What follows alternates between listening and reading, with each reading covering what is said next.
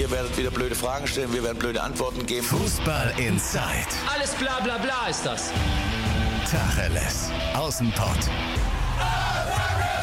Der Fußball-Podcast mit den Experten von Funke Sport und den Lokalradios im Ruhrgebiet. Fußball in Zeit, der gemeinsame Podcast von Funke Sport und den Lokalradios im Ruhrgebiet. Heute mit den Funke-Reportern Sebastian Wessling und Christian Brausch. Moin, ihr zwei. Hallo. Hallo. Und ich bin Timo Düngen, fürs Radio hier angereist und wir wollen natürlich gucken, was machen unsere Ruhrgebietsvereine. Und Sebastian, wir haben jetzt letzte Woche sehr, sehr viel darüber gesprochen, über die Dortmunder Einkaufspolitik. Jetzt wird es aber wichtig, die Dortmunder Verkaufspolitik mal ein bisschen anzuheizen. Genau. Ähm, der Club hat jetzt ein recht großes Transferminus, äh, stand jetzt angehäuft, hat fast 130 Millionen ausgegeben, hat ein bisschen über 70 eingenommen. Da klafft eine Lücke. Ähm, und die gilt es jetzt bestmöglich zu schließen. Ähm, und man hat eben 31 Spieler im Kader, das ist auch Das deutlich zu zu viel. viel, ja. Und ja, da wird, wird jetzt einiges, also da, da arbeitet Michael Zorg dran. Es ist jetzt nichts wahnsinnig Spruchreifes bislang dabei, weil die Spieler, die man abgeben will, sind nicht unbedingt die Spieler, die das große Interesse am Markt wecken. Also wir reden vor allem natürlich über die sechs Spieler, die jetzt aus, aus ihren Laien zurückkommen. Einer davon, also der siebte, Alex Isak, ist ja verkauft schon. Ja. Ähm, bei allen anderen muss man schauen. André Schürle sind das, Janis Burnic, äh, Kagawa, Kagawa, Paslak, wen vergesse ich denn jetzt noch? Toljan. Toljan vergesse Toljan ich noch. und, und Sebastian Rode. Ja. Ähm, Wobei der ja immerhin äh, woanders auch gewünscht wäre. Also in Frankfurt, wenn man sich da einigen könnte, könnte das ja klappen. Genau, es gibt nur das Problem, dass er sich eben gegen Saisonende schwer am Knie verletzt hat. Ja. Ähm, und äh, da wollen die Frankfurter jetzt natürlich auch so ein bisschen abwarten, wie jetzt die OP und, und die Reha erstmal anschlägt, bevor sie sich ganz sicher sind, dass sie da viel Geld für ausgeben. Sie haben ja auch noch etwas Zeit. Also normal, davor hätte ich gesagt, kein Problem. Der Transfer geht auf jeden Fall über die Bühne. Frankfurt hätte irgendwas zwischen 5 und 10 Millionen bezahlt. Alle wären glücklich gewesen. Absolut. Jetzt ist natürlich für Frankfurt ein gewisses Risiko. Man weiß ja nicht, ähm, wie gut äh, Sebastian Rode wieder in Form kommt nach dieser erneut schweren Verletzung. Aber das hat er immerhin schon mal bewiesen. Also, dass er immer wieder nach schweren Verletzungen jetzt zurückgekommen ist. Oder zumindest jetzt beim letzten Mal. Er hat ja, in ja, er hat allerdings in. Dortmund auch über ein Jahr ausgesetzt mit Verletzungen. Ja, also das, das ist stimmt jetzt, schon. ähm, ja, da- also da muss man ganz einfach abwarten. Da wird Frankfurt auch abwarten, solange es geht. Ist ja bis, bis ähm, Ende August haben sie ja Zeit. Also von daher ähm, die Zeit, beziehungsweise sogar Anfang September ist ja wegen, wegen Wochenende ein bisschen länger. Und diese Zeit werden sie sich auch nehmen. Also Wobei es ja immer ein bisschen schwieriger ist dann auch, ne? wenn alle wissen, man, man muss irgendwie oder möchte zwingend den Kader verkleinern, da noch diese horrenden Ablösen zu bekommen. Auf der anderen Seite auch nicht ganz so einfach für Michael Zorc. Vor allen Dingen, weil du hast ja zum Beispiel für einen André Schürle hast du ja damals richtig gelatzt. Also der, der, Ja. der wird ja auch richtig viel verdienen. Also da musst du auch erstmal einen Verein finden, der den nimmt. Das ist exakt das Problem. Also das, das, das Paket André Schürle ist nicht ganz so leicht zu stemmen. Also Borussia Dortmund wäre jetzt auch schon froh, wenn sie ihn dann eben von der Gehaltsliste hätten und ähm, eine Ablöse bekommen, die jetzt den Verlust halt etwas verkleinert. Also es ist klar, dass man den jetzt nicht für 30 Millionen wieder verkaufen wird. ähm, ja, aber da, da muss man gucken. Also es gibt, gibt äh, ein paar lose Interessenten wohl in Russland. Ähm, es gibt alle möglichen Vereine aus der Türkei, die offenbar über Mittelsmänner immer wieder anfragen, aber man weiß immer nicht so genau, wie verlässlich sind diese Mittelsmänner tatsächlich, weil die offenbar mit sämtlichen Clubpräsidenten allen in der Türkei super können. Man aber hat eh immer man das Gefühl, wenn irgendwo ein Spieler loswerden soll, irgendwie landet der auf dem Zettel vom Fenerbahce oder Galatasaray oder so. Ja, zumindest auf den Zettel der Journalisten in der Genau. Türkei und, und irgendwelcher äh, windigen Spielerberater. Was dann draus wird, ist eine andere Frage. Es gibt natürlich noch ein paar andere Spieler, die durchaus interessant sind für Clubs. Da ist äh, ganz, äh, als erstes zu nennen Rafael Guerrero, Mhm. der ja ähm, sehr vielseitiger Spieler ist, in Dortmund jetzt zuletzt vor allem auf der linken Außenbahn gespielt hat. Aber da ist jetzt die Konkurrenz auch wieder gewachsen. Ähm, Borussia Dortmund setzt vor allem jetzt noch mehr als vorher auf Tempo. Das ist jetzt nicht seine größte Stärke. Ähm, von daher ist der, ich will nicht sagen, der ist über, für den würde sich immer Platz finden, aber das ist ein so ein Spieler, wo sich Borussia Dortmund vorstellen könnte, den abzugeben und wo sich eine vernünftige Ablösesumme generieren ließe. Äh, äh, erst recht, wenn vielleicht äh, sogar Thomas Tuchel sagt, den hätte ich gerne in Paris zum genau, Beispiel. also Thomas Tuchel war ein großer Förderer von ihm. Ähm, Tuchel muss jetzt selber erstmal abwarten, ob Neymar da verkauft wird. Dann würde ein bisschen Kleingeld frei werden, damit könnte man auf Einkaufstour gehen. Dann wäre Rafael Guerrero ein Kandidat, vielleicht auch Julian Weigel, ähm, der war ja auch ein Tuchel-Schüler sozusagen oder auch ein Spieler, auf den Tuchel sehr gesetzt hat. Der ist natürlich auch nicht ganz zufrieden. Er hat in im Mittelfeld hat er Witzel vor sich und auch Delaney. Und vielleicht wird er nochmal anders aufgestellt. Jetzt hat er auch noch einen Brand, der irgendwo in ähnlichen Regionen manchmal rumschwirren kann. Ähm, und in der Abwehr, wo er sehr oft ausgeholfen hat, kommt Mats Hummels. Also Julian Weigel ist jetzt auch wird vermutlich keine 40 Saisonspiele machen. Nichtsdestotrotz will Borussia Dortmund ihn eigentlich gerne halten, weil er eben vielseitig ist. Lucien Favre hat das sehr gefallen, wie er sich in der Abwehr geschlagen hat. Ja, aber man muss jetzt abwarten, ob, ähm, ob dann nicht vielleicht doch noch ein Club kommt, der sagt, wir legen 30 Millionen Euro auf den Tisch, dann wäre Borussia Dortmund durchaus gesprächsbereit.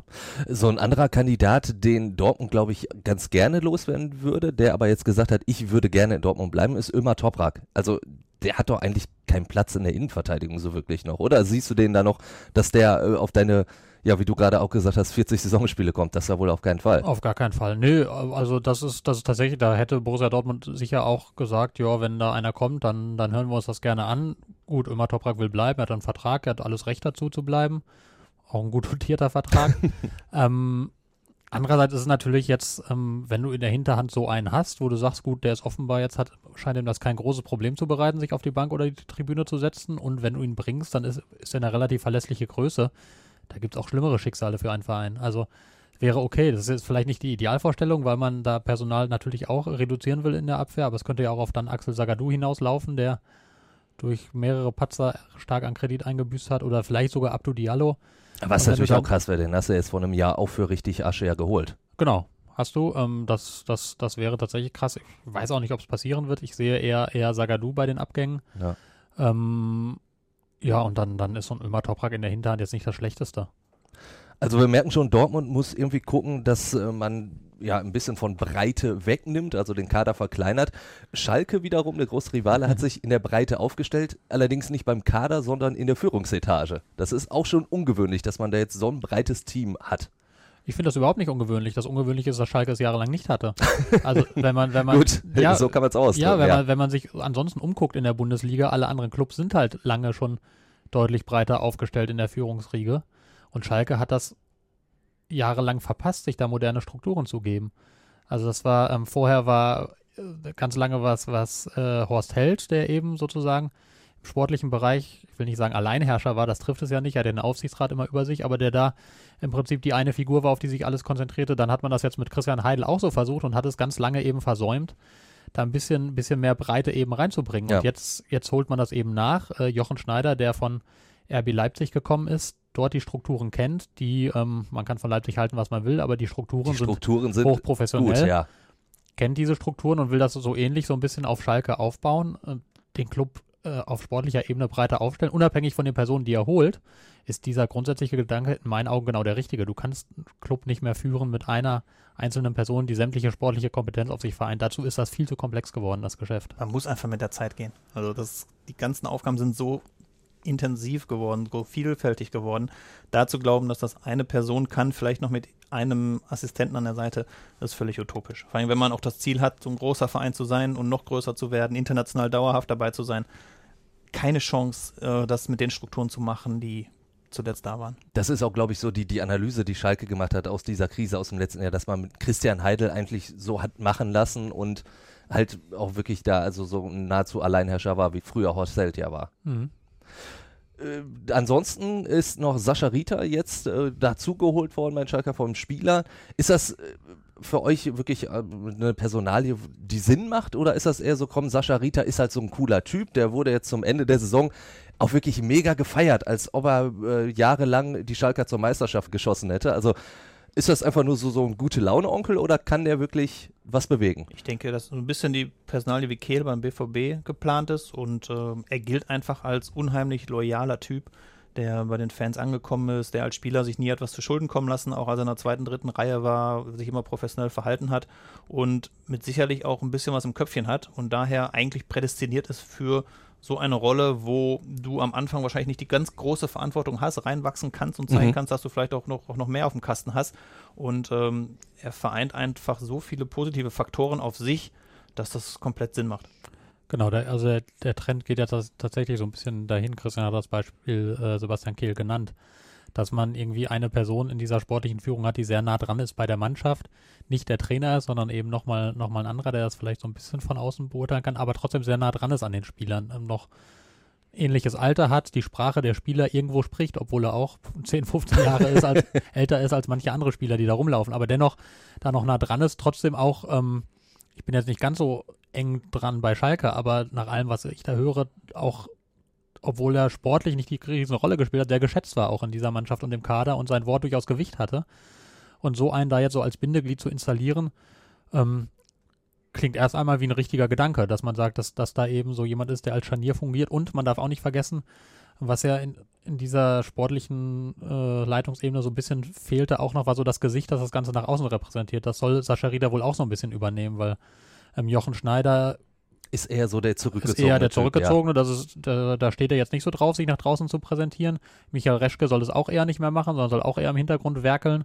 Dann hast du natürlich ähm, David Wagner als Trainer, der wird als kommunikativ sehr stark eingeschätzt, der kann also sehr viel davon schon machen, natürlich auf den Pressekonferenzen nach den Spielen und so weiter. Also da traut man ihm einiges zu und das kann er, glaube ich, auch nach allem, was ich miterlebt habe, wie er auch in England angekommen ist, wie ich ihn auch vorher in Dortmund erlebt habe. Also Kommunikation ist auf jeden Fall eine seiner großen Stärken und der andere, der, der Gegenpart wäre dann so ein bisschen eben Sascha Rita, der dann auch vor dem Spiel dann zu Sky vielleicht mal geht und denen da das obligatorische Interview gibt und auch den Journalisten hinterher zur Verfügung steht. Also auch das ist dann natürlich Teil irgendwo der Aufgabe.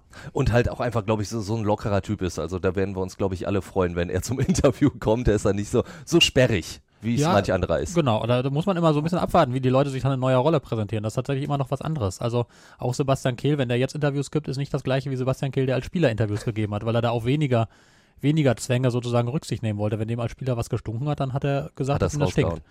Das kann er jetzt nicht mehr ganz so, da muss er diplomatischer sein und da wird man auch sehen, wie, wie eben Sascha Rita das macht.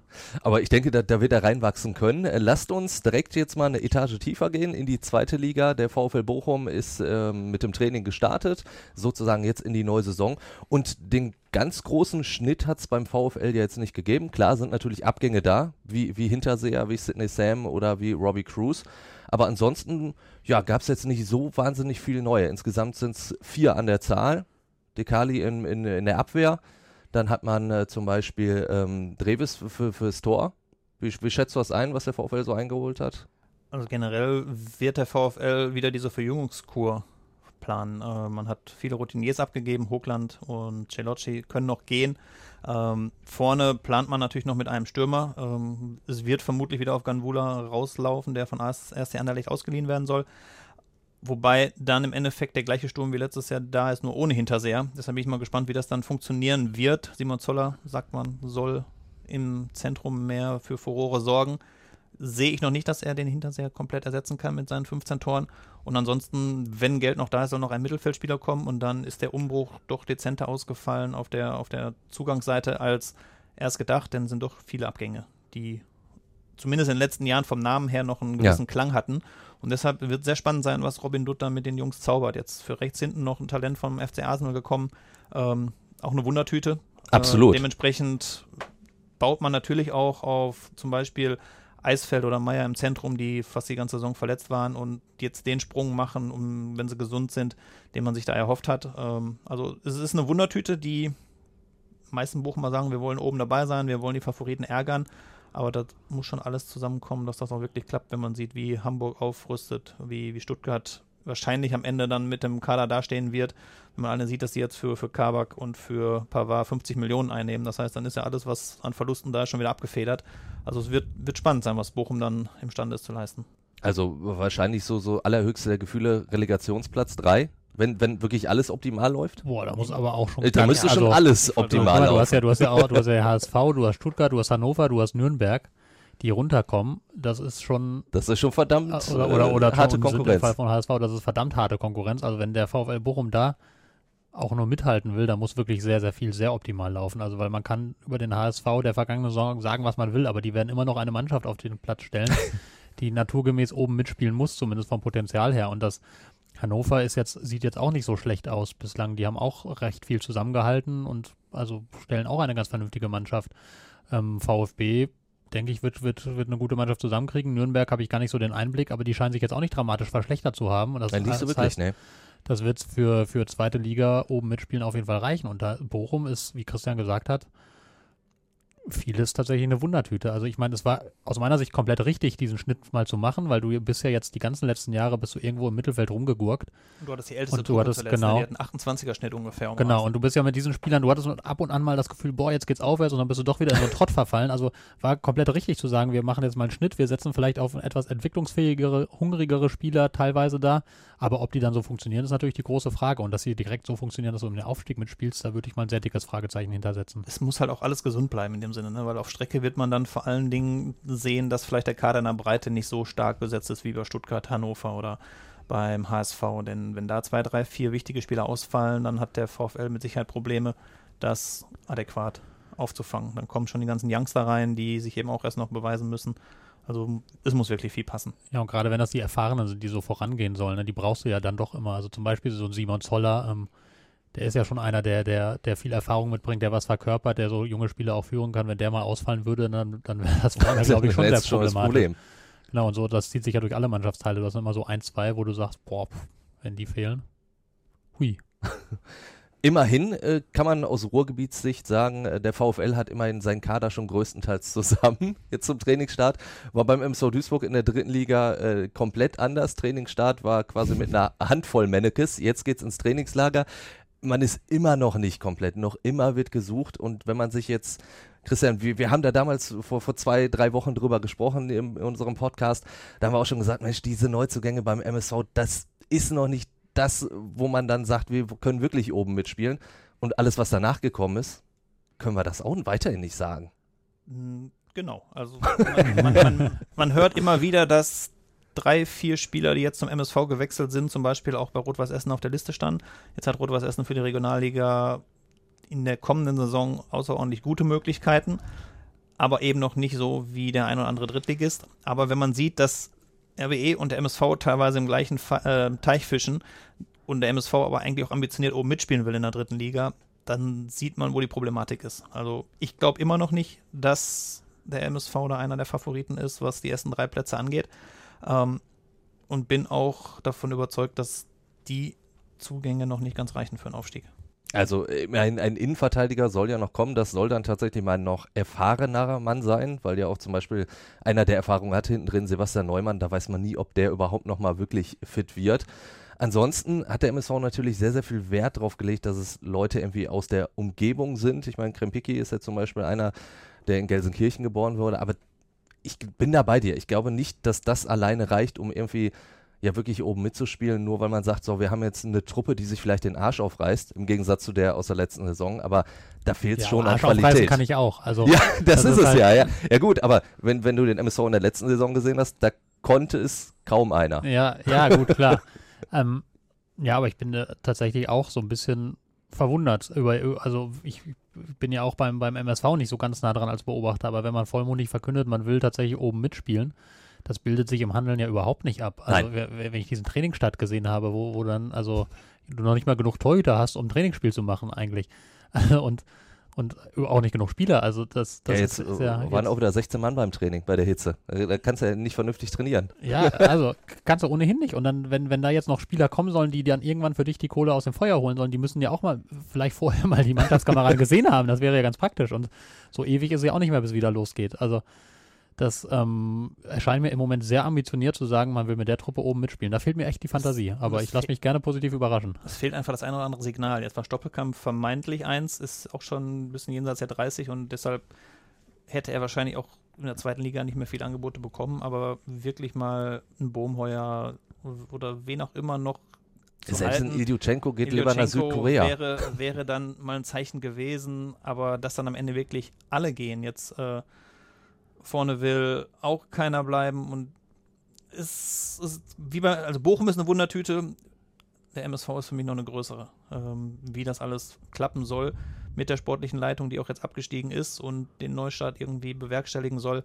Also mir fehlt die Fantasie, dass der MSV da ganz vorne mitmischen kann. Das Ich ist glaube, glaube im Gegenteil. Also ich, ich würde mir echt Sorgen machen, dass der MSV so richtig abschmiert. richtig unten reinrutscht. Und ähm, selbst wenn er, wenn er nicht absteigt, aber wenn du in dieser Li- Liga einmal den Anschluss nach oben verlierst, den kriegst du eigentlich auch nicht wieder, wenn dann nicht irgendwann mal einer vorbeikommt und sagt, hier, ich habe einen Sack Geld dabei, weil so wie in Kaiserslautern. so wie in Da Kaiserslautern, kommt ein Luxemburger und plötzlich ja, haben die mal- Asche.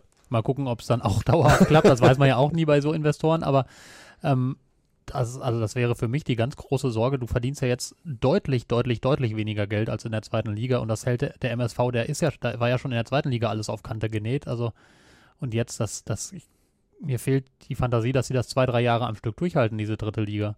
Und das heißt, also wenn die eigentlich nicht mit, mit Gewalt jetzt da wieder rauskommen, dann, dann hätte ich sehr, sehr große Sorgen. aus. Ja, dann Ja. sieht süßer aus für den MSV und das ist, glaube ich, eher die größere Sorge jetzt, dass sie dann irgendwann sich sang- und klanglos auch aus dieser Liga verabschieden, weil wenn du da nicht ganz schnell nach oben rauskommst, dann hast du meiner Meinung nach keine Perspektive. offensichtlich äh, war ja auch Ennard Dietz nicht so wirklich zufrieden mit dem, wie sich alles beim MSV entwickelt hat, ist jetzt nicht mehr beim MSV Duisburg im Vorstand. Christian, das ist doch eigentlich äh, ein katastrophales Signal. Der MSV-Spieler durch und durch, die Legende beim MSV, sagt, nee, das kann ich nicht mehr mittragen. sagen wir so, die Fans sehen es so.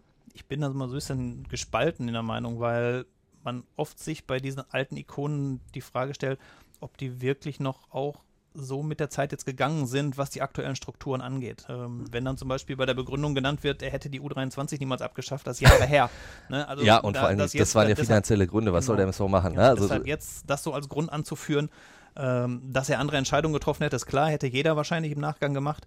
Aber aus rein sportlicher Sicht würde ich sagen, ist das jetzt nicht das Schlimmste, dass der aus dem Vorstand ähm, ausgeschieden ist. So als Ikone natürlich, ähm, dass die Fans auf die Barrikaden gehen, ist wieder was anderes. Ne? Aber es wird mit Sicherheit die Möglichkeit geben, ihn irgendwie anderweitig einzubinden und nicht als, als Repräsentant für den Club zu verlieren. Deshalb, also ich würde es nicht so dramatisch sehen, dass er jetzt vielleicht nicht mehr im Vorstand dabei ist. Aber er klang schon so ein bisschen beleidigt jetzt und dementsprechend, Ja. wenn du halt so eine, du sagst es auch, so eine Ikone, der einfach für die Außenwirkung des Vereins eigentlich die einzige positive Außenwirkung ist, ist es, glaube ich, ganz, ganz schwierig. Wir haben auch noch kurz Rot-Weiß Essen ähm, angesprochen, da hast du schon gesagt, die, die haben einen richtig guten Kader. Was glaubst du, was können die Essener machen? Ist das wirklich eine Truppe, die jetzt vielleicht hochgehen könnte in Liga 3? So skeptisch ich bei Bochum und Duisburg bin, so Optimistisch bist bei RWE? bin ich eigentlich bei RWE. Jetzt haben sie nochmal ein Zeichen gesetzt mit dem Kapitän Damani von Fortuna Köln.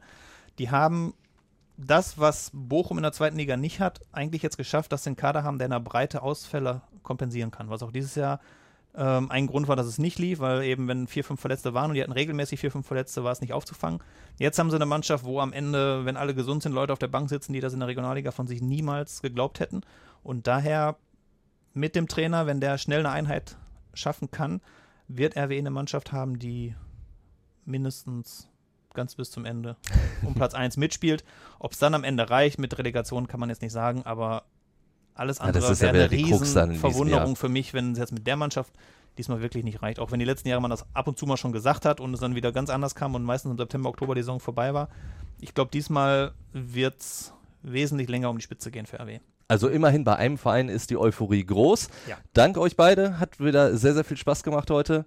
Und wenn ihr da draußen noch irgendwelche anderen Meinungen habt, Anregungen oder Kommentare, hinterlasst uns das einfach, schreibt es einfach auf und wenn ihr uns eine gute Bewertung gebt, freuen wir uns natürlich auch und ansonsten hören wir uns beim nächsten Mal. Tschüss zusammen. Tschüss. Fußball Inside, der Fußball-Podcast mit den Experten von Funke Sport und den Lokalradios im Ruhrgebiet.